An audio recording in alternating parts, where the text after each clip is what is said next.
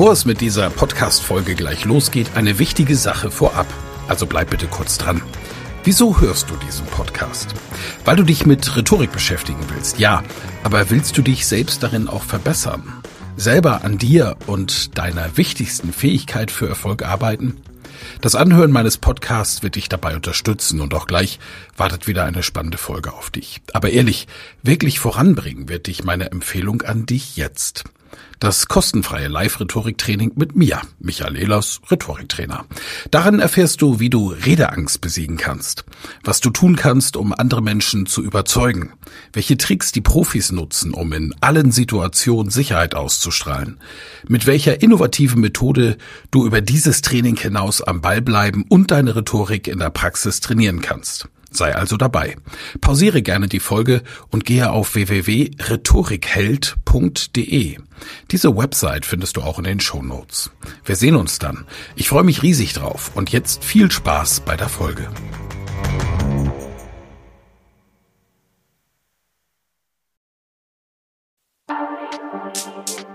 Elas Rhetorik Podcast. Wer was zu sagen hat, der sollte reden können. Ihr Rhetorik-Podcast für Management, Kommunikation und Strategie.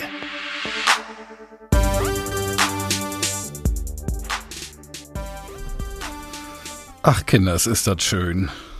Da sind wir wieder beieinander. Und was für ein schönes Thema wir heute haben. Ich freue mich so ein richtiges kleines Loch im Bauch, weil ihr wisst ja, was auf euch zukommt. Meine lieben Top-Experten hier oben auf der Bühne. Ihr seid natürlich alle vorbereitet, das weiß ich. Und nach, be bevor ich euch vorstelle, möchte ich heute unseren Sondergast vorstellen, unseren Stargast sozusagen. Und das ist niemand Geringeres als die liebe Eva Ullmann.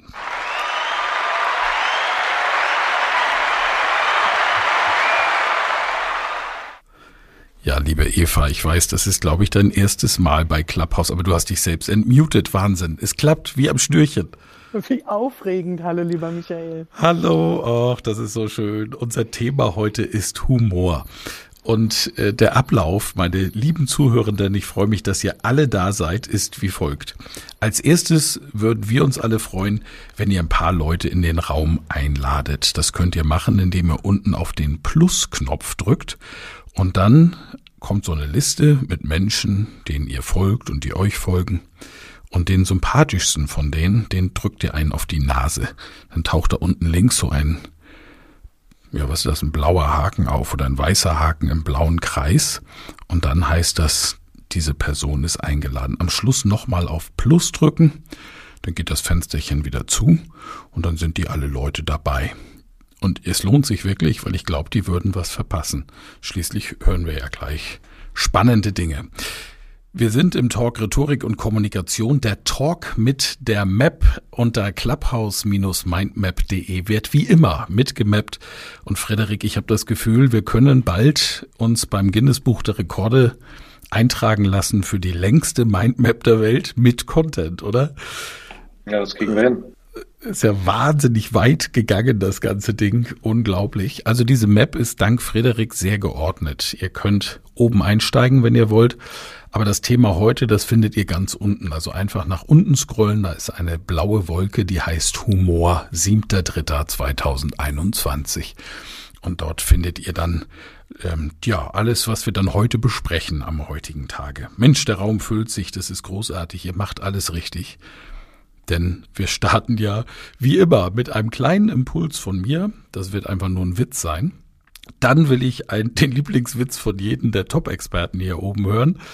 Und anschließend unterhalte ich mich kurz mit Eva zum Thema Humor, denn sie ist die Leiterin des Deutschen Instituts für Humor. Äh, klingt ernsthaft und Humor kann eine ziemlich ernsthafte Sache sein, das werden wir auch feststellen. Ich war auf jeden Fall bei Eva im Humor und habe mich totgelacht. Also so ernsthaft ist es nicht, aber ich habe auch mal tief in meine Seele schauen können. Und das wird der spannende Teil des heutigen Tages ganz sicher, wenn wir mal tief hineinschauen in die tiefen Psychologie des Humors. Und Eva, du siehst, wir beide sind hier nicht allein auf der Bühne. Du bist ja das erste Mal in diesem Talk. Wir machen ihn, glaube ich, jetzt schon das siebte oder achte. Ich komme gar nicht mehr mit. Also Eva, mit wem bist du denn hier eigentlich im Raum? Ich habe zu Gast die großartige und ich freue mich jedes Mal, wenn ich ihre Stimme höre, Stimmexpertin aus dem Norden, aus Hamburg, Dr. Monika Hein. Wie schön, dass du da bist. Hallo, schön dabei zu sein. Ach, schau mal, das klingt so warm. Und gleich ein guter Klang aus dem Süden, in diesem Fall aus Salzburg. Der großartige Stimmenexperte, Chef von Stimme.at, Arno Fischbacher. Grüße dich. Wie geht's dir? Hallo, allerseits danke. Ja, es geht zunehmend. Noch nicht ganz okay, aber fast. So, dann haben wir den lieben, großartigen Stefan Heinrich. Er ist Top-Experte zum Thema Verkaufen an Top-Entscheider ähm, und Content-Marketing-Star, hat eine Agentur und macht Content-Marketing. Schön, dass auch du wieder dabei bist, Stefan. Sehr gerne, Michael, freue mich. Ja, und die gute Laune in Person, man kann es gar nicht anders sagen. Ich bin sehr gespannt auf ihren Witz. Sie ist Schauspielerin, Expertin für Körpersprache, digitale Kommunikation. Hallo, Yvonne de Barg. Hallo aus dem Helikopter. Ich grüße euch alle. Ich habe einen wirklich genialen Witz dabei. Seid gespannt. Ja, ich bin echt gespannt dann ihn muss man gar nicht vorstellen. Er ist Verkaufstrainer Nummer eins. Sein Humor ist besonders speziell. Und äh, er ist aber nicht nur Verkaufstrainer Nummer eins. Gestern, Martin, habe ich Proud, Strong and Noble getrunken, den großartigsten Gin der Welt, den du herstellst. Und es war wieder einmal köstlich. Schön, dass du da bist. Grüße dich. Vielen Dank, mein Lieber. Freue mich wieder hier mit den tollen, lieben Expertinnen und Experten dabei zu sein. Große Klasse. Dann haben wir von der Charité in Berlin, Eva. Das ist ein Sidekick, da kannst du dich auch, wie bei allen anderen natürlich, aber richtig drauf freuen. Er ist Psychiater und Psychotherapeut. Dr. Sven Breken. Grüß dich, Sven. Hallo Michael, hallo ihr Lieben. Ich freue mich auf den Talk.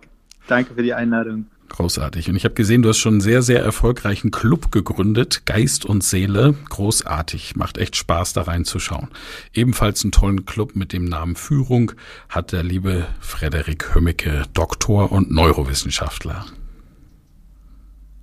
Hallo zusammen. Schön, dass wir den Sonntag wieder hier in dieser Runde verbringen können. Und die liebe Mona Tenjo ist dabei. Sie hat das Buch geschrieben Zeitmanagement lernen und Fokus steigern. Konzentriert arbeiten, praxisnahe Methoden und Techniken für eine bessere Organisation und exzellentem Selbstmanagement. Braucht man da Humor, Mona? Ja, ich bin, ich bin ja so ein Left-Brainer, also meine Witze sind vielleicht nicht für jeden verständlich, aber ich bin vorbereitet. das ist gut. Okay, dann legen wir mal los. Ähm, ich fange einfach an, okay? Und dann machen wir es der Reihe nach, wie wir uns eben vorgestellt haben. Mein erster Witz. Ähm, eine Frau ist ein langer übrigens. Was soll's? Oh, äh, äh, komm, gib die da. erste, erste, die müssen noch kurz sein. Erste, nein, nein, das ist ein langer. Ich gebe zu. Nein, der ist schön. Pass auf, Frau kommt zum Arzt und sagt, Herr Doktor, ich habe da neulich eine Erkältung irgendwie, die habe ich wohl verschleppt oder was, aber jetzt mein Ohr ist zu, ich höre überhaupt nichts mehr. Sagt der Doktor, ja, guck da mal rein, oh Gott, das ist komplett verstopft, das ist ja schlimm. Sagt sie, ja, was machen wir denn da? Ja, da gibt's hier ein Medikament, das ist eine schöne Chemiekeule und dann ist das Ohr auch bald wieder frei. Und dann äh, sagt sie, ja, gibt's da auch alternative Heilmethoden? Und der Doktor sagt, ja, ist noch nicht so erforscht, aber tatsächlich, ich habe selber was gemacht, etwas erfunden, und zwar einen Ohrwurm. Sagt sie, was ist das denn? Ja, ein Ohrwurm. Das ist, äh, schauen Sie mal, ich habe hier, macht die Schublade auf, holt so ein kleines rundes Döschen raus, schraubt das auf, da ist ein Wurm drin, sagt er, schauen Sie mal, den habe ich gezüchtet, den könnte ich Ihnen da reinsetzen. Und dann geht's los. Ja, sagt sie. Also ich bin für Alternative, wir können es ja mal probieren. Danach geht ja dann immer noch Chemie. Hm, sagt er, alles klar. Setzt den Ohrwurm links rein.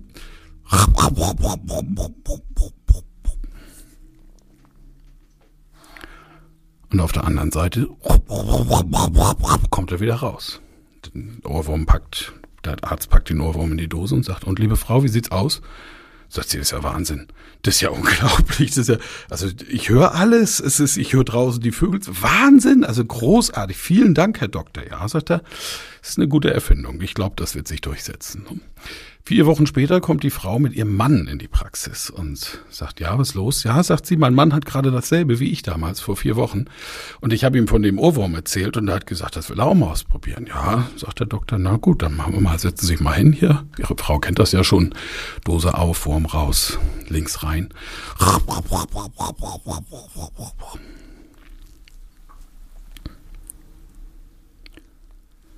Passiert nichts. Ja, sagt der Arzt, äh, kann ich mir nicht erklären. Und der Mann sagt, ja, was ist denn jetzt los? Und, und sie sagt, also, äh, es war bei mir ganz anders. Der kam ja sofort wieder raus auf der anderen Seite. Pass auf, ich habe noch eine Dose, holen wir die mal raus. Mach die Dose auf, neuer Wurm, links rein. Wieder weg, sagt er, verdammt nochmal. Das kann ich mir überhaupt nicht erklären. Also ich weiß jetzt auch nicht, ähm, also vielleicht weil er einen größeren Kopf hat, aber wir, also ich habe hier noch eine Dose. Moment, mach die Dose auf, Ohrraum raus ins Ohr, wieder weg. Sie macht sich schon Sorgen, er hat schon Tränen in den Augen. Sagt sie, Mensch, machen Sie doch was, Herr Doktor. Sagt, ja, ich weiß jetzt auch nicht. Warten Sie, ich gehe kurz hoch, ich habe oben mein Wohnzimmer, da ist das Muttertier. Das muss damit zu lösen sein. Geht hoch, kommt wieder riesige Dose, so mit Perlen belegt, macht sie auf, ganz großer Wurm drin. Ja, das Muttertier. Links ins Ohr rein.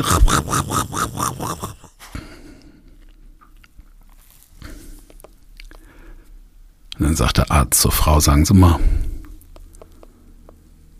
kann mir das nicht erklären, aber kann das sein, dass ihr Mann einen Vogel hat? ja, danke.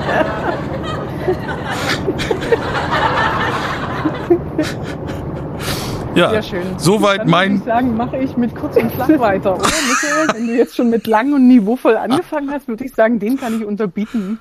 Eigentlich sagst du den letzten, Eva. Erstmal muss Monika. Ich den letzten. Ja, du hast den letzten. Erstmal vom, muss vom Monika. Niveau her sollte ich vielleicht irgendwo zwischendurch schon kommen.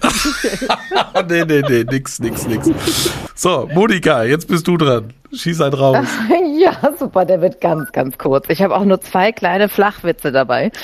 Ähm, und der eine lautet, Achtung, was ist weiß und sitzt auf einer Schaukel? Keine Ahnung. Ein Schwinguin. Muhaha. So, super, oder? Nee, äh, Moment, ich habe noch einen, ich habe noch einen. Also, was ist grün und pocht an die Tür? Oliver Pocher mit einem Anzug. nee, ein Klopfsalat. Oh. Ich bin fertig. Mehr kann ich, kann keine Witze. Flachwitz parat. Nein, Flachwitze sind super. Ich, du kommst aus Hamburg und sich zu unterbieten und nicht sich zu überbieten. Ja. Toll, oder? Ich, Ja. super. Ich wusste schon, ich habe hier Rock Bottom. aber du, du, na, du kommst aus Hamburg und in, aus Hamburg kommt ja auch die Figur Werner mit seinem äh, Schaffer Röttger Fellmann, bekannt als Brösel, der Erfinder des Flachwitzes quasi. Also von daher Mhm. völlig in Ordnung. Wir, wir, Wunderbar, wir gehen in die Mozartstadt nach Salzburg.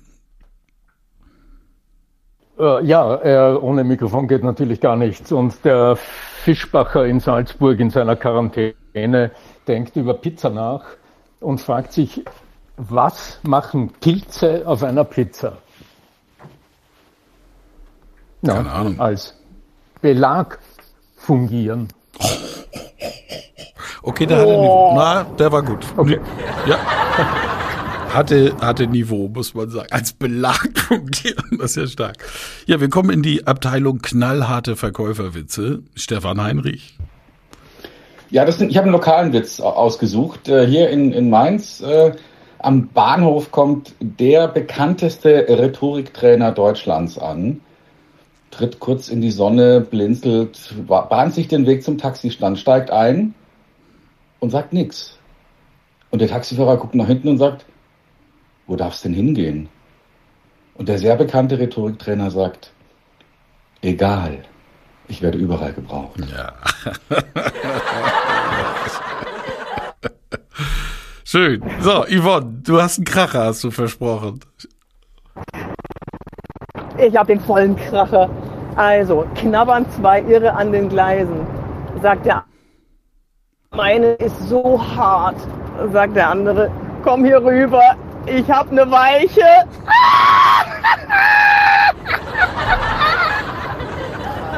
Da finde ich ja das Lachen schon gut zu dem Witz. Ja, das äh, Kategorie Flach. Komisch, ne? Die Damen kommen mit den Flachwitzen hier. Ja. Also da wird Ja, Eva gleich. du mal, ja? mal. Hallo, der hatte Tiefe. Wir haben hier einen Profi, die analysiert das gerade im Hintergrund, ja. Die Eva, also warten wir mal ab hier. Als erstes räumen wir mit dem Klischee auf, So. dass Frauen keine Flachwitze erzählen können. Ja, genau. Das ist mal eben, das ist mal eben durch das Thema. Nächster knallharter Verkäuferwitz. Bin gespannt, Martin. Treffen sich abends zwei Verkäufer im Büro, sagt der eine zum anderen, ey, Alter, ich sagte, ich hatte heute wieder nur geile Gespräche, nur geile Gespräche. Sagt er, hör bloß auf, ich habe auch nichts verkauft.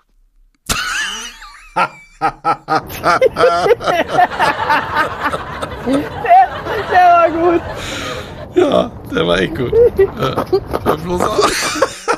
So, jetzt gehen wir in die Abteilung äh, Psychiaterwitze wahrscheinlich. Ähm, also an, an der Klinik heißt es ja, gibt's ganz viel Humor, Sven. Wir sind gespannt. Ja, soweit dann der Humor der Charité Berlin. nee, jetzt, er kommt noch, er kommt noch, er kommt noch.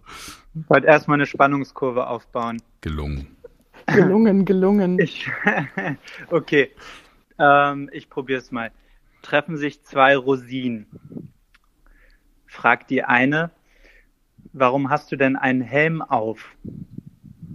Sagt die andere, ich muss gleich noch in den Stollen. Oh. Das in die Kategorie Seufzer. Ja, das ist, äh, dafür muss man so lange studieren. Das ist ja. Sehr schön. Frederik. Jo, ich habe einen bisschen längeren und dann zwei knackige. Nach einer schnellen Verfolgungsjagd stoppt die Polizei Klaus endlich. Der Polizist kommt auf ihn zu. Klaus macht das Fenster runter und der Polizist lächelt ihn an. Ah, Verfolgungsjagd, so viel Spaß hatte ich schon lange nicht mehr. Wenn Sie jetzt eine gute Entschuldigung haben, dann lassen wir das mit dem Strafzettel bewenden. Klaus sagt, ach, vor drei Wochen hat mich meine Frau wegen eines Polizisten verlassen. Und als ich ihr Auto habe kommen sehen, fürchtete ich, sie wollte sie mir zurückbringen.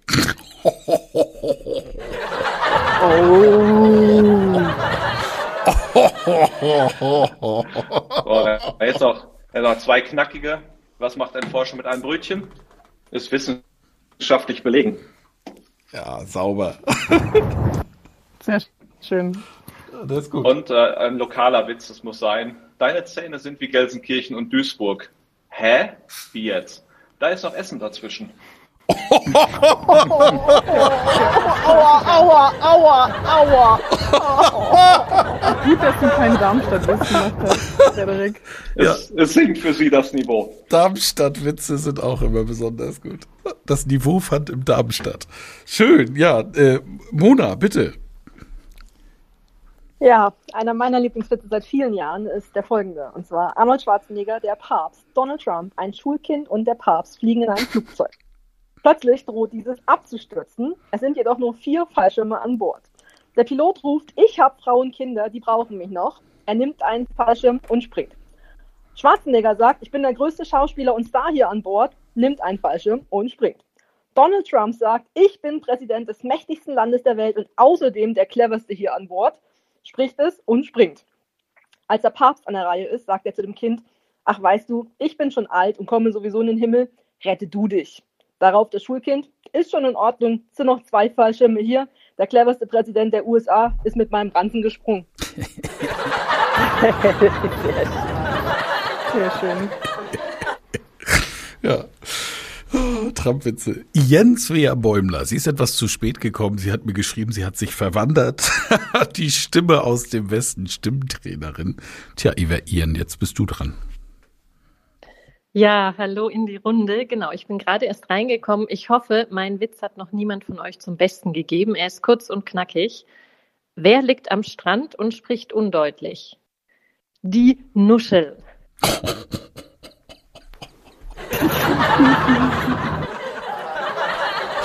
Sehr schön. Auch einer für die Wortwitze. Ja, so, Eva.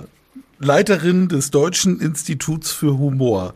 Ich will ja nicht sagen, also ich will jetzt hier keine Erwartungshaltung aufbauen oder so. Ja, ist schon klar, ist schon klar. Überhaupt nicht. Das wäre, Hänge also wäre mir fern. Wäre Nur mir fern. Aber ich bin jetzt Jetzt schon gespannt auf deinen Witz.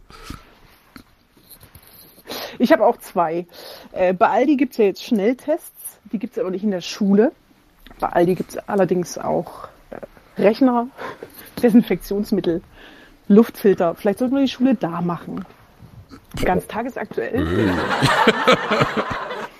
Äh, mein Lieblingswitz, aber auch schon seit vielen Jahren, ist tatsächlich auch äh, über einen amerikanischen Präsidenten. Äh, Joe und Jill Biden sind auf einer Party, kommen ins Gespräch mit einem Autohausbesitzer. Äh, es wird hinterher deutlich, dass Jill Biden mit dem früher liiert war. Und dann sagt Joe, siehste, wenn du mit dem zusammengeblieben wärst, wärst du heute die Frau eines Autohausbesitzers. Und Jill sagt, nee, wenn ich mit dem zusammengeblieben wäre, dann wäre er heute der Präsident der Vereinigten Staaten. Yeah. Den mag ich ganz gerne. Schön. Das ist sogar schon eine Einleitung aufs Thema nächste Woche. Also nur so viel dazu. Schön. Ja, liebe Eva, großartig. Witze erzählen, ist das Humor? Ein Teil davon, aber sicherlich nicht das, äh, der, ist ein sehr kleiner Teil. Also Geschichten erzählen, übertreiben, körpersprachlich komisch sein. Äh, Humor ist eine ganz große Bandbreite von Dingen, die wir so machen, mhm. um andere zum Lachen zu bringen. Da wir ja schon 20 Minuten Witze erzählen, mache ich noch ganz kurz ein äh, Refresh. Äh, Yvonne, du äh, wirst mich bitte nachher wieder daran erinnern oder machst den einfach selbst, wenn es dir lieb ist, also wie es dir lieb ist, bitte. Aber herzlich willkommen hier beim Talk Rhetorik und Kommunikation im Club Rhetorik haben wir ihn dieses Mal gegründet und wir freuen uns, dass ihr alle dabei seid. Es ist der Talk mit der Map unter clubhouse-mindmap.de. Schreiben wir mit das Thema, über das wir eben sprechen, arbeiten wir dort auf. Letzte Woche war es der erste Eindruck. Wir haben schon über Authentizität gesprochen und andere wichtige rhetorische Punkte. Und wir freuen uns, dass ihr alle dabei seid, machen einen Expertentalk und holen euch anschließend hoch und freuen uns natürlich auch auf eure Beiträge und Fragen zum Thema Humor. Eva, als unser Gast heute. Warum braucht es ein Institut für Humor? Es braucht sicherlich kein Institut für Humor, aber es ist ein total äh, nützlicher Job, denn Humor kann Aufmerksamkeit signifikant steigern und äh, kann Situationen entspannen und kann also bis hin zu Konflikten oder auch Krisensituationen. Und damit waren wir natürlich im letzten Jahr sehr beschäftigt. Also ähm, Humor hat viele ganz positive Effekte auch im Business und das ist so unser Hauptfokus. Also Deutschland würde sicherlich auch existieren ohne das Deutsche Institut für Humor, aber es ist äh, ein unheimlich spannender Job, Humor in Redaktionsbereiche, in den Vertrieb, in die Klinik, ähm, in die Mediation zu bringen. Hm. Lass uns doch mal einen Blick in deine Arbeitswelt werfen. Wer, wer kommt da tatsächlich zu dir und, und, und berichte mal aus deinem Alltag? Das ist ganz unterschiedlich. In der Regel Teams, die ähm, an einem bestimmten Thema arbeiten wollen. Wir haben aber auch viele Führungskräfte, die äh, ihre Präsentationsskills verbessern wollen tatsächlich. Das heißt, sie haben regelmäßig äh, Vorträge, Präsentationen, Teamsitzungen und ähm, ihnen ist es zu trocken oder zu strukturiert oder sie verlieren Aufmerksamkeit. Äh, jetzt geht es natürlich aktuell viel auch da, äh, darum, ähm, die Aufmerksamkeit bei einem langen Online-Tag zu halten, mit Rhythmuswechseln zu arbeiten. Genau, also wir arbeiten viel mit, mit Führungskräften und Geschäftsführungen, aber auch mit äh, Teams für einen Motiv Motivationstraining ähm, mit Lehrkräften, mit Anwälten, mit Medizinern. Das sind so unsere Schwerpunkte von den Branchen. Also haben natürlich auch die Führungskräfte aus, aus Maschinenbau, aus Banken, aus Versicherungen. Äh, dadurch, dass wir so spezialisiert sind in dem Thema, äh, der, sozusagen in diesem Themenbereich der Kommunikation, sind wir tatsächlich branchentechnisch sehr, sehr breit aufgestellt. Und, und, und, meistens kommt jemand mit einem, mit einem Schmerz, mit einer Unzufriedenheit. Es kann die eigene Fähigkeit sein, für Aufmerksamkeit zu sorgen oder Charisma in eine Präsentation zu bringen. Äh, es kann tatsächlich, äh, jetzt hatte ich gerade ein Redaktionsteam, die wollen äh, in ihre Weekly, also in ihr Heft, in ihr Magazin gezielt den Humor mehr reinbringen und sie wollen eben nicht nur rechts unten einen Comic in die Ecke oder einen Witz in die Ecke schreiben, sondern es geht eben darum, auch Überschriften humorvoller zu machen, damit man drüber stolpert, Texte, äh, Texten einen humorvolleren Fingerabdruck zu geben. Also ganz oft geht es so um den eigenen humorvollen Fingerabdruck der unserer Kunden, die zu uns kommen. Mhm. Also Humor kann man auch lernen? Lernen wir ja schon, wenn wir aufwachsen. Also jedes Kind fängt an, wenn es gelernt hat, der, der, Schuh ist ein Schuh und das Telefon ist ein Telefon, fängt es an, mit dem, äh, mit dem Schuh zu telefonieren. Also wir, wir lernen ja schon als Kinder, wir haben schon während der kognitiven Entwicklung ist Humor erstmal ein Entwicklungsbestandteil. Und Manche nutzen den intuitiv, wie ich das oft bei, bei Trainerinnen, bei Trainern, äh, manchmal auch bei Vertrieblern äh, erlebe, bei, bei Führungskräften, bei Lehrkräften, bei Anwälten erlebe ich das zum Beispiel schon sehr viel weniger systematisch als vielleicht zum Beispiel bei, bei Trainerinnen oder Trainern, wo es immer darum geht, eine Lernatmosphäre zu, zu kreieren. Und bei manchen geht er eben verschütt und manche haben ihn sehr präsent oder sehr intuitiv und greifen sehr intuitiv danach. Hm. Und äh, bei, bei der Praxis, wie, wie gehst du dann ran? Also ähm, was ist die Vorgehensweise? Ähm, wird erstmal analysiert, was der, was dein Gegenüber für einen Humor hat? Oder ähm, was, was ist der Weg, welchen ihr dort geht? Äh, wir, wir versuchen tatsächlich nicht zu oberanalytisch ranzugehen, weil man kann acht Stunden lang an Humor analysieren, dann weiß man aber immer noch nicht genauer, wie bringe ich ihn jetzt eigentlich auf die Bühne. Das heißt, ich habe schon am Rand eine gewisse Analyse eines, eines Humorstils, eines Humortypen. Ich schaue mir den Humor natürlich genauer an. Ich frage, äh, wir beschäftigen uns damit, wo, worüber man gelacht hat, was so zufällig passiert, was das Erleben der letzten Monate und Jahre war. Ähm, aber ich gehe recht schnell auch in äh, Humortechniken, das heißt in in Übertreibungsübungen, in Inkongruenzübungen. Ich versuche so das Merkwürdige eines Bildes herauszuarbeiten und sehr einfache Techniken mit an die Hand zu geben, wie man Humor eben nicht nur zufällig macht, weil man gerade drüber stolpert. Also ganz viele Menschen sagen ja, ähm, natürlich passiert in meinem Leben Humor, aber ich, ich, ich tue dafür nichts oder ich steuere dazu nichts bei. Und das äh, möchte ich gerne auf eine sehr bewusstere Ebene und auf, auf, auf etwas, also Humor berechenbar zu machen. Das ist ganz oft unser Ziel.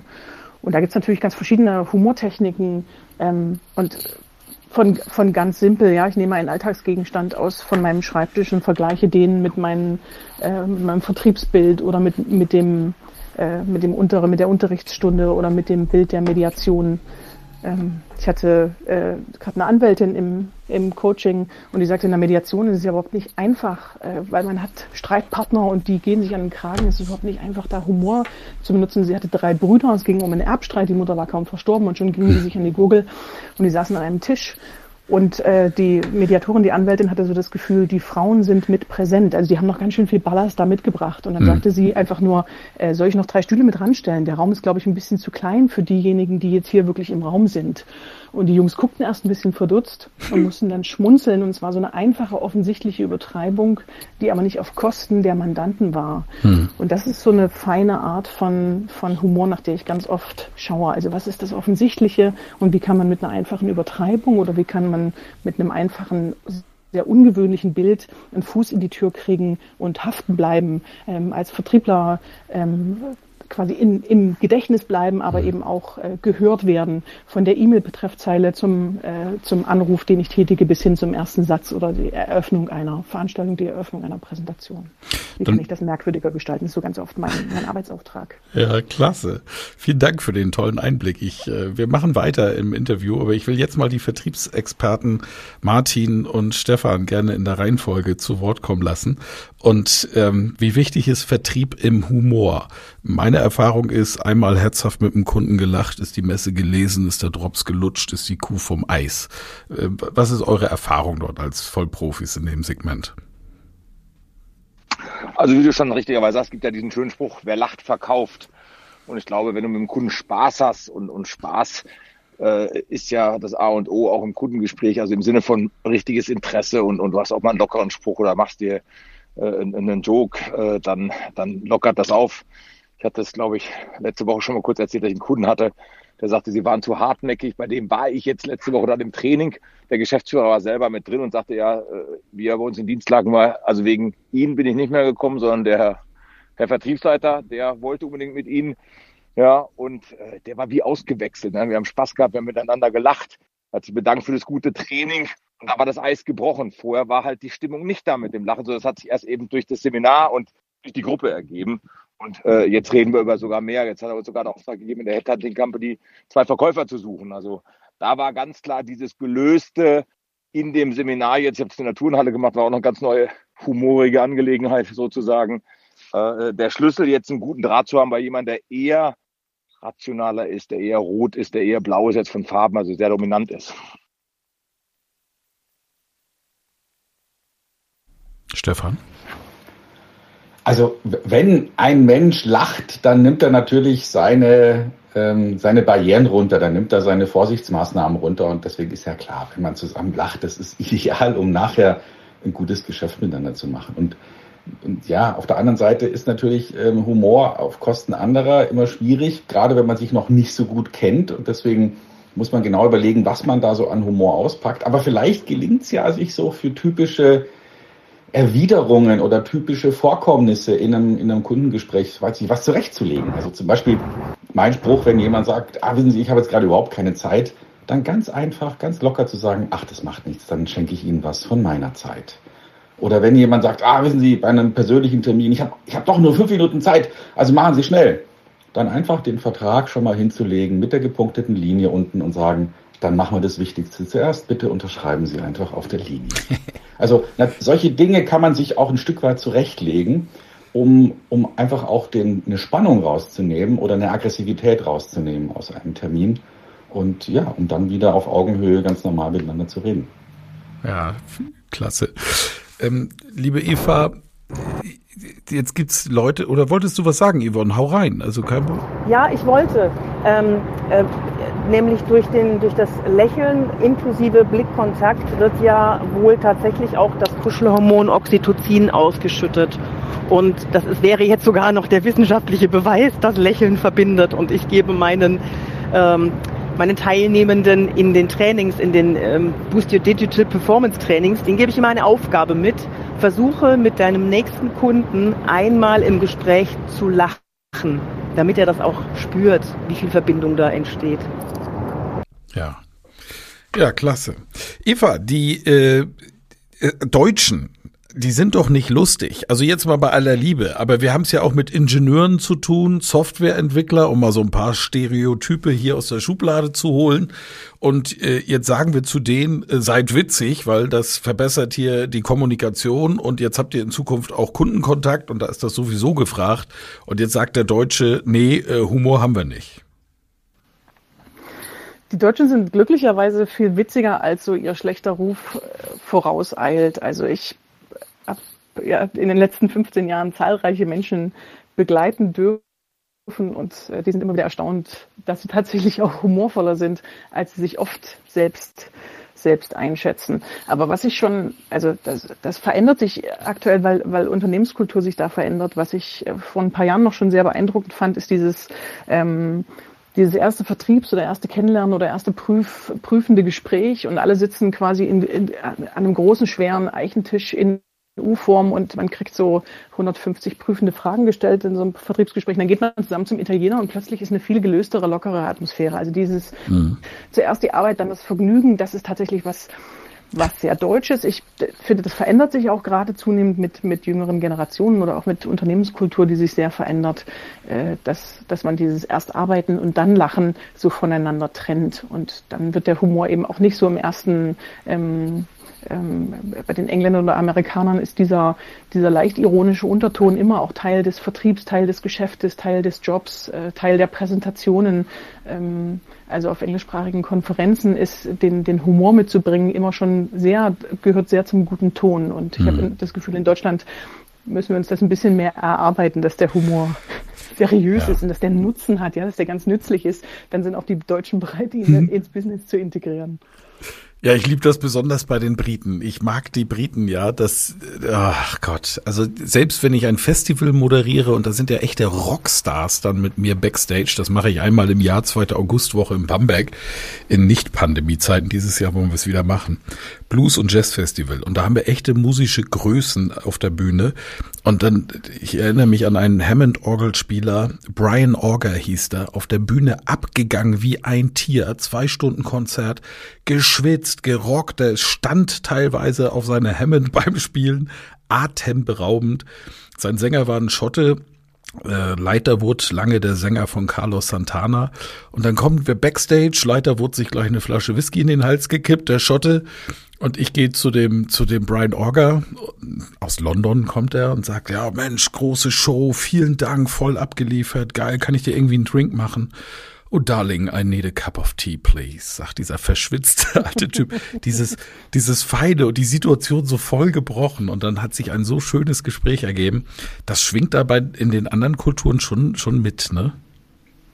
Na und, und trotzdem einen, eint uns auf der anderen Seite, also bei die, dieser Unterschiedlichkeit eint uns trotzdem, dass, dass Humor in schwierigen Zeiten oder bei Anspannung oder beschämender Humor eben auch in, in besonders schwierigen Situationen nicht immer passend ist. Also ich glaube, das kann auch tatsächlich nicht zwingend jeder Brite und auch nicht jeder Deutsche so voneinander unterscheiden.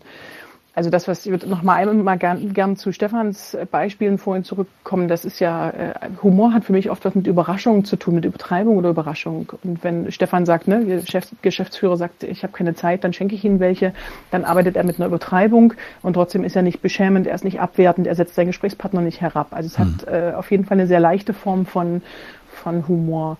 Und ähm, für mich war, mich hat im letzten Jahr jetzt sehr beschäftigt, äh, wenn, wenn, Menschen dünnhäutiger wären, das Akku alle ist oder sie mit dieser Ungewissheit äh, eben schwer umgehen können. Ähm, was passt dann eben für einen, für einen Humor? Und da unterscheiden wir den liebevollen vom, oder sozusagen den beschämenden vom liebevollen oder den sozialen vom aggressiven Humor. Und das, äh, würde ich sagen, können die Briten jetzt auch nicht zwingend immer unterscheiden. Das, das eint sie mit den Deutschen dann wieder sehr, dass wenn es uns allen gut geht, äh, dann geht bestimmt auch manchen Nationen der Humor leichter, äh, leichter von der Hand. Mhm. Ähm, Wenn es aber zu quasi wirklich schwierigen Verhandlungssituationen oder Krisensituationen im Arzt-Patientengespräch oder wie gesagt auch zu einer Mediation, wo man immer eine sehr neutrale Funktion hat, ähm, da ist es dann, braucht es dann schon ein bisschen mehr äh, Kompetenz im. Humor, um, um das unterscheiden zu können. Mhm. Ich will mal an die Stimmfraktion und diesmal Men's First, ja. Arno, Ian, Monika, seid so lieb. In der Reihenfolge, wenn ihr mögt. Lachen insbesondere und auch Lächeln, das hat doch sicherlich Einfluss auf die Stimme. Ich habe mal beim Lachen meine Stimme verloren. Danach war sie weg. Das war natürlich ein Brüller, das ist ja ganz klar. Deswegen, was macht's mit der Stimme? in Kombination mit Alkohol, lieber Michael. Äh, Woher weißt Nein. du das? Ja, toll, toll, danke. In deinem Buch übrigens, Eva. Jetzt darf ich auf, auf Michael darf ich schon, über Michael darf ich schon. Ja, klar. schon ein bisschen länger. Vor, vor allen Dingen in deinem Buch Humor, das Manifest der verzögerten Schlagfertigkeit, durfte ich ja das Nachwort schreiben, liebenswürdigerweise. Und du hast es angekündigt mit Rhetoriktrainer schreibt tolle Bücher und ist auch trinkfest. Das hast du jetzt ja auch gleich nochmal manifestiert. Dankeschön. Aber jetzt bitte Arno, Ian, Monika. Ja, ich denke grundsätzlich, Lachen ist gesund, so banal das klingt. Da werden mir einige von euch also sicher auch Details liefern können, was biologisch im Menschen alles abläuft. In dem Moment, in dem, äh, in dem du lachst. Im Wesentlichen hat es ja damit zu tun, dass in, äh, das Lachen aktiviert äh, die Zwerchfell, das Zwerchfell und alle Zwerchfellantagonisten.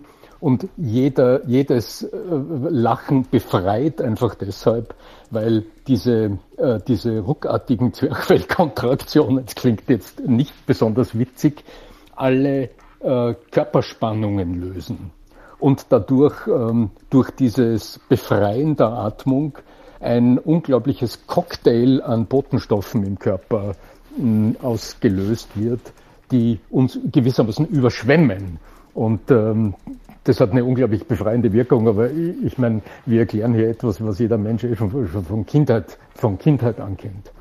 Was, was mir besonders wichtig ist im Zusammenhang mit Humor und der Kommunikation, das ist die Selbstironie.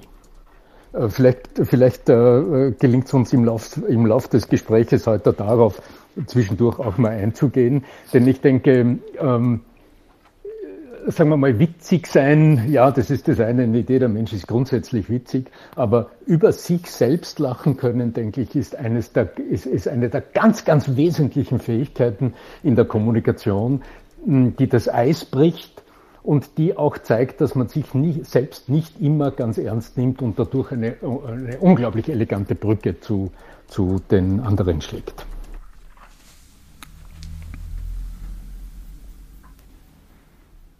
Also ich kann mich da natürlich Arno nur anschließen, dass klar Lachen an sich super aktivierend ist, was Arno eben auch schon meinte, dass es das Zwerchfell aktiviert, die Atmung wird vertieft, wir kriegen eine andere und gute Spannung, auch hinten im weichen Gaumen und so weiter. Also ich glaube, das ist alles gar nicht so spannend, aber tatsächlich gibt es auch ganz viele sogenannte Stimmübungen, wenn wirklich mal jemand mit chronischer Heiserkeit zu tun hatte oder Stimmbandknötchen hatte, dann gibt es auch sogenanntes Pseudolachen, weil man es darüber dann schafft, auch die Stimmlage Stimmlippen zu lockern und dass eben insgesamt wieder eine gute, natürliche Balance im kompletten System entsteht, ne, weil eben meistens bei Heiserkeit oder Knötchen irgendwo eine Überlastung war.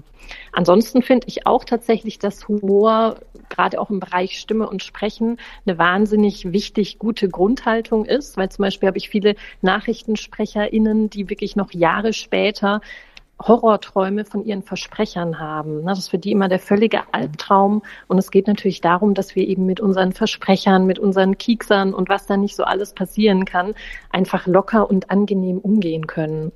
Und ich finde auch gerade im Bereich vom Kabarett zum Beispiel, wahnsinnig spannend, wie gut wirklich die Kabarettistinnen und äh, ja, Männer und Frauen richtig gut sind im Timing oder auch wie sie Ironie anzeigen, stimmlich sprecherisch. Ich finde auch das ist eine richtige Kunst.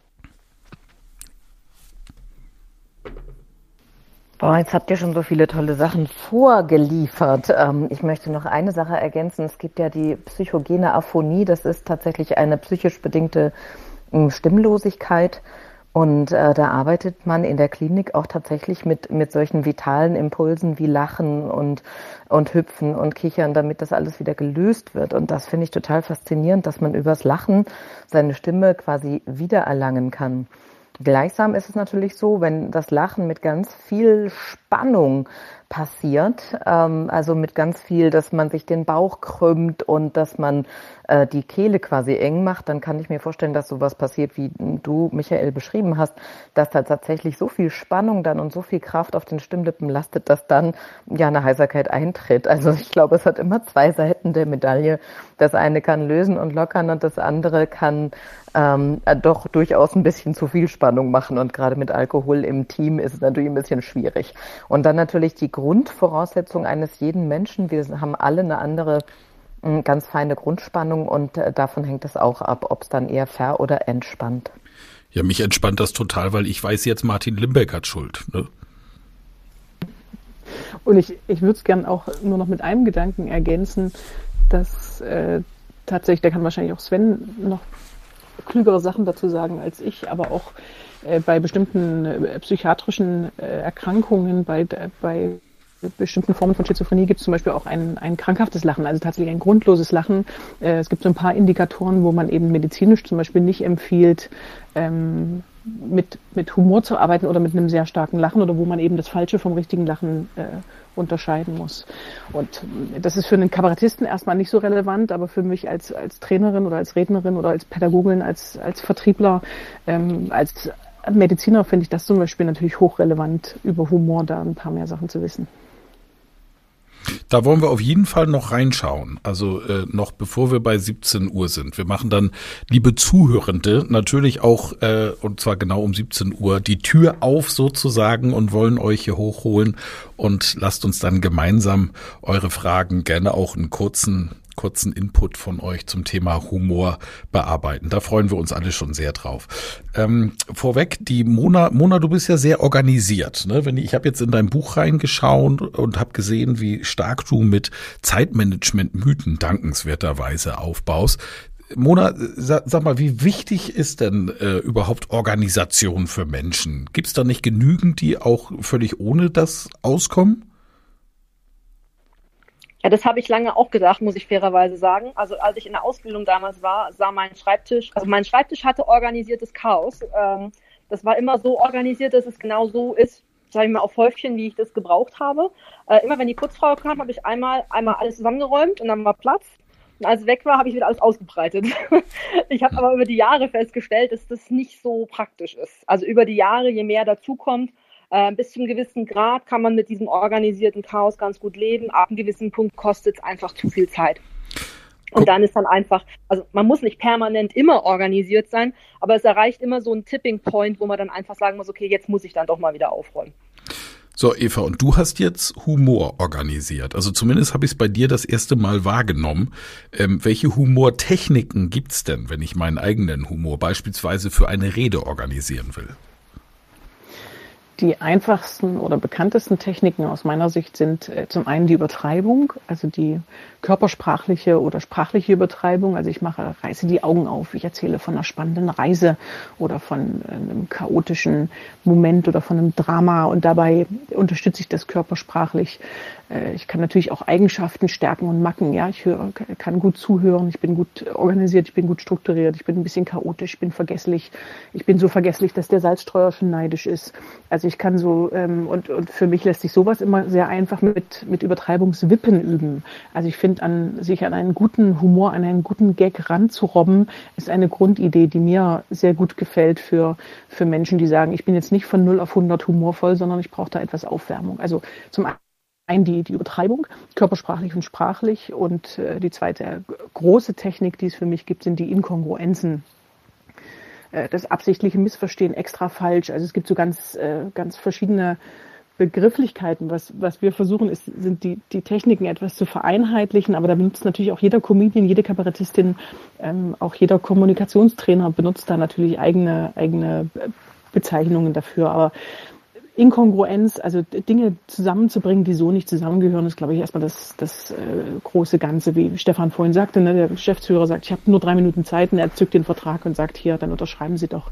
Also so, ich bringe bring etwas zusammen, was so, was so nicht zusammengehört. Ich vergleiche Humor mit einem Konto und sage, wenn Sie auf ein Humorkonto einzahlen in guten Zeiten, dann können Sie in schlechten Zeiten ähm, davon was abheben. Oder ich äh, vergleiche einen Change-Prozess mit einem Messer und sage, es gibt verschiedene Instrumente für den Change-Prozess. Wir haben hier ein einfaches Brötchenmesser und wir haben ein, ein großes Fleischmesser. Und je nachdem, welches, welches Change welche Change-Methode Sie jetzt gerade anwenden wollen, äh, kommt darauf an. Wollen wir ein Brötchen bestreichen oder wollen wir wirklich äh, einen Brocken Fleisch oder ein Brocken Brot schneiden? Ja. Genau, also das sind so für mich die Inkongruenzen. Es gibt aber auch noch die Andeutungen, es gibt die Untertreibung.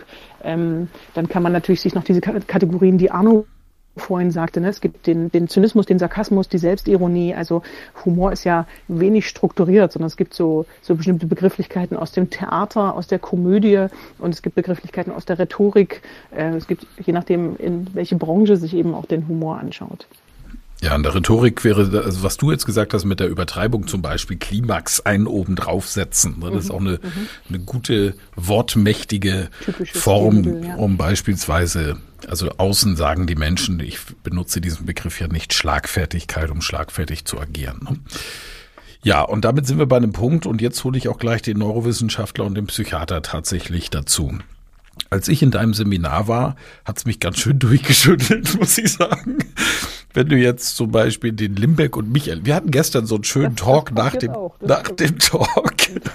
Und äh, wie, wie immer, wenn wir gute Laune haben, äh, glücklicherweise dann, äh, dann schießt man sich aber auch so den einen oder anderen zu. So, das ist dann auch so, so, so, so eine Außenwirkung, glaube ich, ein Hahnkampf. Lustig war, über den Talk, den wir vorher gemacht haben, in dem großartigen Club Führung übrigens, der wirklich sehr zu empfehlen ist, den ihr in unseren Profilen meistens unten findet. Also bei mir, bei Frederik, bei Martin auf jeden Fall. Ähm, dort haben wir über, über spannende Themen gesprochen und danach sind wir einfach in Sabbeln gekommen. Also der Raum war offiziell geschlossen. Ich habe in der Phase mehr Nachrichten gekriegt, so danke, tolle Runde, als in dem ernsten zuvor. Ich weiß nicht, ob es bei euch genauso war, Martin und Frederik. Aber ähm, als ich bei dir im Seminar war, habe ich gemerkt, boah, Humor hat ja wirklich was tiefenpsychologisches. Was kannst du uns denn über die, die Humortypen sagen und was, was steckt dahinter, hinter der Art des Humors? Na, von dir verwende ich immer gerne das, das Beispiel von deiner äh, Preisverleihung von Johann Thomann, ne, sehr erfolgreicher Musikinstrumentehändler und ihr beide saßen in einer Preisverleihung, standet vorne auf der Bühne. Ähm, du sagst zu Johann, Mensch, du, Johann, ich weiß gar nicht, warum ihr so viele Instrumente verkauft. Ja, meine Mutter hat immer gesagt, als ich äh, klein war, äh, es kaufen sich nur hässliche Jungs eine Gitarre, damit die auch ein Mädchen abkriegen. Ja. Und daraufhin sagte Johann, Mensch, Michael, da bist du gleich losgelaufen und hast dir eine Gitarre äh, gekauft. Und das, das ist ein sehr aggressiver Humor, der in dem Fall aber total passend zwischen euch beiden war. Man hat das Gefühl, ihr seid beide äh, gleich stark, um das sehr einfach zu sagen. Ihr habt eine Augenhöhe, ihr mögt euch, ihr kennt euch auch. Ja. Und das ist ein aggressiver Humor, den ich an einer anderen Stelle, wenn äh, ähm, jetzt ein Mediziner zum Beispiel seinen Patienten behandelt äh, und dem Glas Wasser runterfällt und er sagt, äh, nein, in ihrem Alter kann man das Wasser auch nicht mehr so gut halten, dann ist es ein Witz auf Kosten des Patienten. Und ich finde, dass dann in dieser, in dieser Situation, wo, wo es so ein ungleiches Verhältnis gibt, weil der Patient im Zweifel vom, vom Status her oder auch von der Kompetenz, von der Gesundheit her dem geht es schlechter, der ist kommunikativ nicht so fit äh, und er begibt sich in die Hände eines fürsorgenden Arztes, dann finde ich diesen Humor zum Beispiel nicht immer passend. Also äh, es gibt Rod Martin ist ein Humorforscher, der sich seit 20 Jahren mit den Humorstilen beschäftigt und er benutzt eben den, den sozialen und den aggressiven, beziehungsweise auch den selbstaufwertenden und den selbstabwertenden Humor. Und das, was Arno vorhin unter Selbstironie beschrieb, das ist eigentlich auch der selbstabwertende und auch selbst, also sich selber auf die Schippe zu nehmen. Ich kann mich selber gut dastehen lassen, ich kann mich selber zum Helden machen. Ne? Wir hatten es vorhin mit den beiden Vertriebswitzen.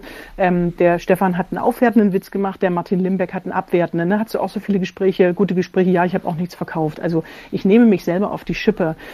Das heißt, ich würde nicht per se sagen, sozialer Humor ist gut und aggressiver Humor ist schlecht. Das gut und schlecht ist eh was, was ich als Kommunikationstrainerin versuche sehr zu vermeiden, weil es nicht sehr zielführend ist.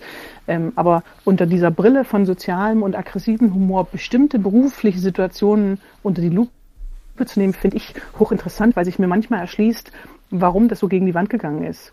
Ähm, mhm. Beziehungsweise wenn die Beziehung, ihr hattet eine sehr vertraute Beziehung, ihr hattet eine, eine Gesprächs-, eine, eine Augenhöhe. Thomann und, und ich. Deswegen ja. war das für mich sehr, äh, Thomann und du, genau, Mhm. das war, das war einfach sehr passend aus meiner Sicht, ähm, weil ich das Gefühl hatte, ihr fühlt euch wohl und ihr könnt euch da gut was um die Ohren hauen. Mhm. Ähm, genau. Und in anderen Situationen, ich hatte auch eine große Konferenz mit, mit ähm, sozialen äh, Geschäftsführungen aus den sozialen Berufen und da kam nach meinem Vortrag äh, ein Leiter einer großen Jugendhilfeeinrichtung zu mir und sagte, Frau Ullmann, die Grundproblematik ist, dass ich mit ganz vielen Klienten zu tun habe, die per se ein ganz schlechtes Selbstbewusstsein haben. Mhm. Und Humor immer bedeutet, auf das Selbstbewusstsein von jemandem drauf zu hauen. Und, äh, und da, wie gesagt, das, das unterscheide ich eben gerne mit dem sozialen Humor und dem aggressiven Humor. Jemand, der einen geringen Selbstwert hat, der kann es natürlich viel schlechter rhetorisch damit umgehen, wenn ihm jemand auf diesen Selbstwert auch noch draufhaut. Und Mhm. da mit aggressivem Humor, gerade in diesen sozialen und medizinischen Berufen, aber auch in so heiklen Verhandlungssituationen, also entweder Stefan Heinrich würde wahrscheinlich sagen, ne, auch, auch gezielt zuschlagen ähm, ähm, oder die, die Aggressivität vielleicht auch erhöhen, um den, um den Verhandlungspartner unter Druck zu setzen.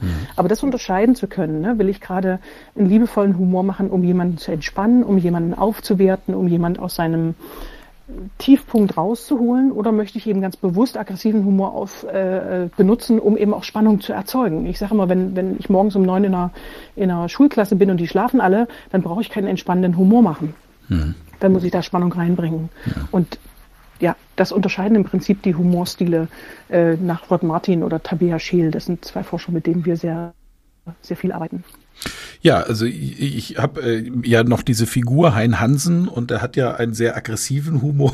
Und ich sage ja auch immer in dieser Rolle als Clown, wenn man sich so eine so eine Pappnase aufsetzt, also in diesem Fall ist es ein Fischverkäuferkostüm mit einer mit einer Mütze und keine Pappnase, aber ich fühle mich dann auch in dieser Rolle so, da bin ich so richtig ich und dann kann ich frech wie die Verkäufer vom Hamburger Fischmarkt auch draufhauen. Aber wie gesagt, hat mich das in deinem Seminar geschüttelt, weil du dann gesagt hast, wo kommt das her? Und ich habe da mal so zurückreflektiert und habe gesagt, ja, ja, das ist schon so. Ich bin in einem Dorf groß geworden, die Jungs um mich herum waren alle kräftiger als ich. Das kann man sich heute kaum vorstellen, ich weiß, aber die waren alle kräftiger als ich und ich musste mich halt mit der Klappe durchsetzen und habe die hab die verbal runtergemacht, ne? So, und äh, das habe ich mit ins Erwachsenenleben und auch oft als Trainer mit in den Seminarraum und auch mit auf die Bühne genommen. Und ich sagte wirklich, Eva, also dein Seminar hat bei mir so einen Schubser ausgelöst, dass ich gesagt okay, das musste drehen. Also mein Hein-Hansen-Humor ist anders geworden, ohne an Frechheit zu verlieren. Und es ist auch etwas, nee, jetzt gehe ich mal rüber zu, zu jetzt sind endlich die beiden Und, äh, nur ganz, Doktoren äh, ganz dran. Ja. Eine Mini- Mini-Ergänzung, Ja. was, was ich spannend fand bei mir im Seminar mit dir, mit dem Hein Hansen, äh, war diese Auflösung, ne, dass wir nochmal reflektiert haben, zu sagen, es ist ein ganz wichtiger Teil, äh, wenn der Hein Hansen auch aggressiver reingeht in Ja. ein Publikum, was dich nicht kennt, dass du, wenn du dir so einen, ähm, einen Zuschauer oder Zuhörer so vornimmst, über den du dich auch lustig machst, dass du am Ende das mit dem auflöst äh, und das nicht so stehen lässt. Ja, das Als- stimmt, ja. Als einen wichtigen Punkt einer Kunstfigur, die ja absolut ne Effekt hat. Ja, mit der knallst du ja auch äh, tatsächlich gut in, in eine, äh, bei Zuhörern rein. Ja. ja, weil das ein Insider ist, muss ich das jetzt natürlich erklären. Damit. Also der Hein Hansen sucht sich im Regelfall zwei, oft drei Personen raus und die kriegen es halt auch lang und breit. Und äh, diese drei Personen suche ich sehr bewusst aus. Das habe ich, das ist einfach Bühnenerfahrung. Du weißt dann, wen du nehmen kannst und darfst, wen nicht. Man schießt auch mal so einen Testballon raus und dann siehst du, wie die Person reagiert. Und auch hier ist es mir schon passiert, dass ich einfach den falschen ausgesucht habe, die Signale falsch gedeutet habe. Ich stehe ja auf der Bühne, habe da einen Job zu machen und dann vielleicht nicht gut genug hingeguckt und dann gehe ich halt zum nächsten. Das ist auch schon vorgekommen. Aber am Ende des Vortrages kriegen die dann von mir, also ich kriege dann so einen Schlussapplaus manchmal, wenn ich Glück habe. Und äh, die kriegen auf jeden Fall alle drei einen Applaus, weil jeder von denen nochmal ein Buch geschenkt bekommt und ich mich bedanke dafür, dass sie mitgespielt haben, weil das natürlich für den Vortrag wichtig ist. Das vielleicht nochmal zur Auflösung. So, jetzt würde ich gerne zu, zu in der Reihenfolge zu den, unseren beiden Doktoren gehen, den männlichen in diesem Fall, Sven Brieken und äh, Frederik, Frederik ist schon wieder am Mappen. Ich, ach Gott, ich schick dir mal was, Frederik, als Dankeschön. Und wir müssen das wirklich mal lösen in Zukunft. Proud, Strong and Noble mag der. Mach ich. Also Martin, bitte sei so lieb, eine Flasche Proud, Strong and Noble mit einem, äh, aber dem Blechbecher bitte an Frederik. Das wäre lieb. Ich glaube, da stand so, auch nichts. So, doch nicht gemappt, ne? genau. So, und äh, Sven, du bist Psychiater, Psychotherapeut. Inwieweit spielt Humor und vor allen Dingen auch gerade diese Humortypen, die Eva erwähnt hat, bei euch in der Arbeit auch eine Rolle? Hm. Viel zu wenig leider, muss man sagen. Also man hat es an meinem Witz schon gemerkt vorhin. Äh, wir sind es nicht unbedingt gewöhnt mit dem Humor, äh, mal mehr, mal weniger.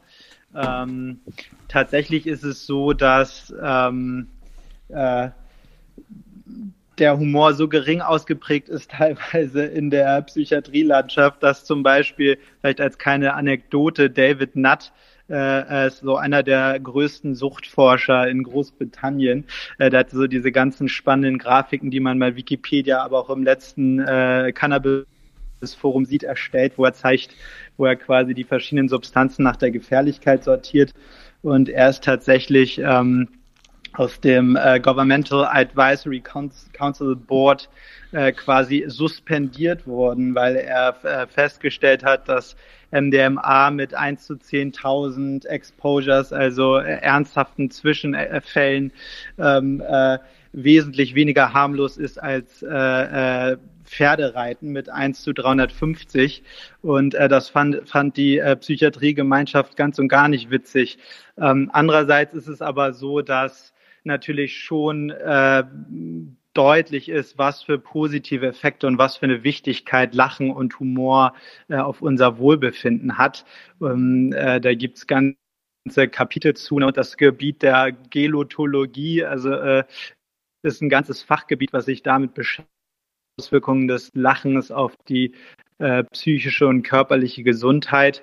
Und äh, natürlich ist es so, wir hatten äh, schon ein bisschen was gehört von, von Arno und ich glaube Yvonne über Oxytocin und die verschiedenen Muskeln, die aktiviert werden und daneben ähm, werden letztendlich äh, im Körper äh, Endorphine natürlich frei. Jedes Mal, wenn ich lache, das Glückshormon, in Anführungsstrichen Serotonin, wird ausgeschüttet. Und ähm, es ist eben eine super wichtige äh, Signalfunktion, ähm, auch evolutiv. So ist es wahrscheinlich ja entstanden, dass so erklärt man es sich zumindest, wenn dann der äh, Steinzeitmensch mit seiner Keule und seinen Brüdern durch die Gegend läuft und es im Busch raschelt äh, und sich alle erschrecken, weil der Löwe kurz vorm Angriff steht und dann auf einmal der kleine Vogel aus dem Busch heraushüpft, dass dann erstmal alle laut lachen und sich damit signalisieren, kein Grund zur Angst, ähm, hier ist, gibt's nichts zu befürchten und wir können uns entspannen und damit unseren Stresspegel wieder runterfahren. Ja, wow, vielen Dank. Äh, ähm, neurowissenschaftlich, Frederik, Humor und vor allen Dingen auch die Herkunft von, Humor. Inwieweit hat die Neurowissenschaft auch in das Thema geblickt? Ja, da gibt es eine unglaubliche Menge und es ist extrem spannend zu beobachten. Denn äh, was das Gehirn als eine Kernfunktion hat, ist unter anderem Muster auszubilden. Ne? Wir kennen die Gewohnheiten, die wir morgens haben, unsere Morgenroutine zum Beispiel. Aber wir haben auch eben Denkmuster. Und die bildet das Gehirn deswegen aus, weil wir möchten durch die Welt navigieren, wir möchten sie berechenbar, vorhersagbar machen. Und da gibt es ein großartiges Beispiel von dem Neurologen Peter Kruse, der leider vor ein paar Jahren verstorben ist. Der sagt, er beobachtete mal eine Situation, da hat, haben zwei Freunde geredet und der eine sagte, ich habe nun endlich ein Fahrrad für meine Freundin bekommen. Und jetzt weiß das Gehirn, ach, ich erkenne das Muster. Also das war wohl nicht einfach, das Fahrrad zu bekommen. Die Freundin hat jetzt ein Fahrrad, ne, das hat er organisiert. Jetzt wissen wir sofort, worum es geht. Wir wissen auch, wir können die Freundin jetzt auf eine Fahrradtour einladen. Und basierend auf unserer Persönlichkeit, Erfahrung, Kultur, alles ja auch Sachen, die neurowissenschaftlich repräsentiert sind, haben wir jetzt also eine Interpretation geleistet. Wenn der Freund, mit dem er im Gespräch ist, dann aber antwortet, ach, ein guter Tausch, ich mochte deine Freundin doch auch nie, dann wissen wir, ei, Moment, da war etwas falsch. Wir haben jetzt gerade eine Fehlinterpretation gemacht. Und jetzt gibt's, das ist die Inkongruenz, von der Eva gerade sprach. Jetzt gibt's diesen Moment, wo das Gehirn sagt, Fehler, Fehler, Moment, halt, falsch, falsch interpretiert. Da geht die Amygdala an, die kennt man gerne als die Region, die auch gerne Angst moderiert, aber sie hat auch Fehlererkennung als To-Do.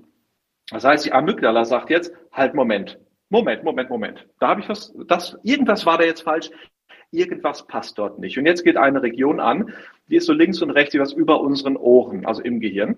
Und äh, das sind die Temporallappen. Da wird Sprache verarbeitet und die verarbeiten diese Inkongruenz. Und das Gehirn sucht jetzt, was könnte es denn dann gewesen sein? Was könnte denn der Sinn gewesen sein? Wie könnte es denn jetzt stattdessen passen, wenn meine erste Interpretation nicht passt? Und das ist natürlich ein genialer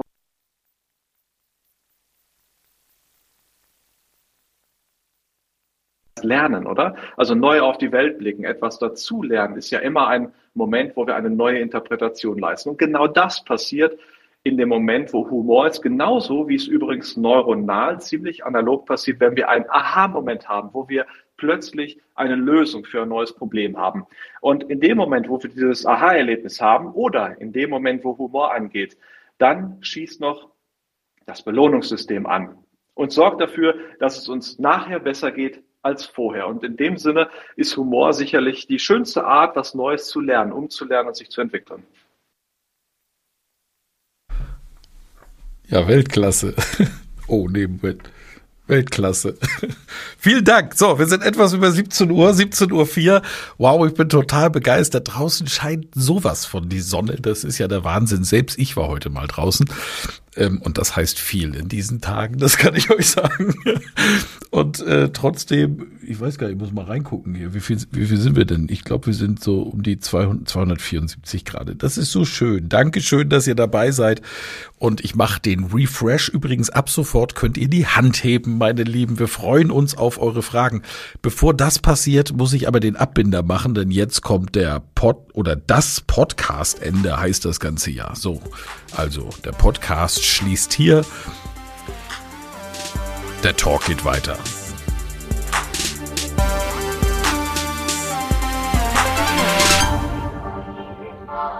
Vielen Dank fürs Zuhören. Mehr Informationen unter www.rhetorik.me.